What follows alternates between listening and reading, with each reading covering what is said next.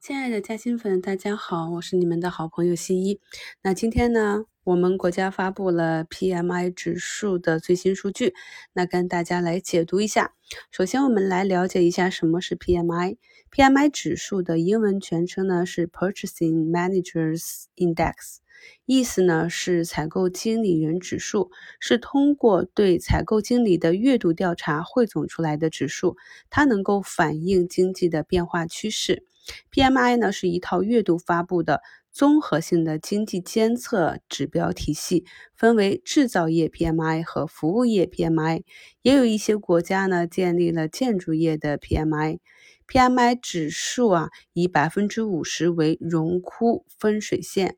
那我国呢，二零二二年二月制造业的 PMI 指数为百分之五十点二，比上月呢上升零点一个百分点。我们来看一下制造业采购经理指数运行的情况。那二月份呢，中国制造业采购经理指数 PMI 为五十点二，继续高于临界点，这代表着制造业景气水平略有上升。那也在节目简介中给大家贴了一张制造业 PMI 指数的月线走势图啊。供大家参考。从企业规模来看，大中型企业 PMI 分别为百分之五十一点八和百分之五十一点四，比上月上升零点二和零点九个百分点，均高于临界点。小型企业 PMI 呢为百分之四十五点一，比上月下降零点九个百分点，略低于临界点。从分类指数来看，在构成制造业 PMI 的五个分类指数中呢，生产指数的新订单指数均高于临界点，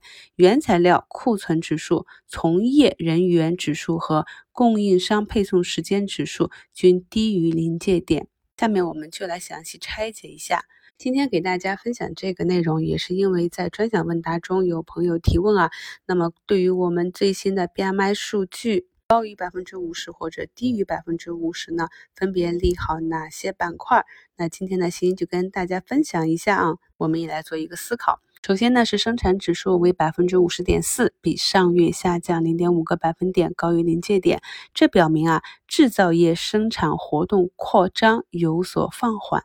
新订单指数为百分之五十点七，比上月上升一点四个百分点，重回扩张区间，表明制造业市场需求景气度回升。原材料库存指数为百分之四十八点一，比上月下降百分之一，表明制造业主要的原材料库存较上月有所下降，还是一个库存的紧缺啊。从业人员指数为百分之四十九点二，比上月上升零点三个百分点，表明制造业企业用工景气度有所改善。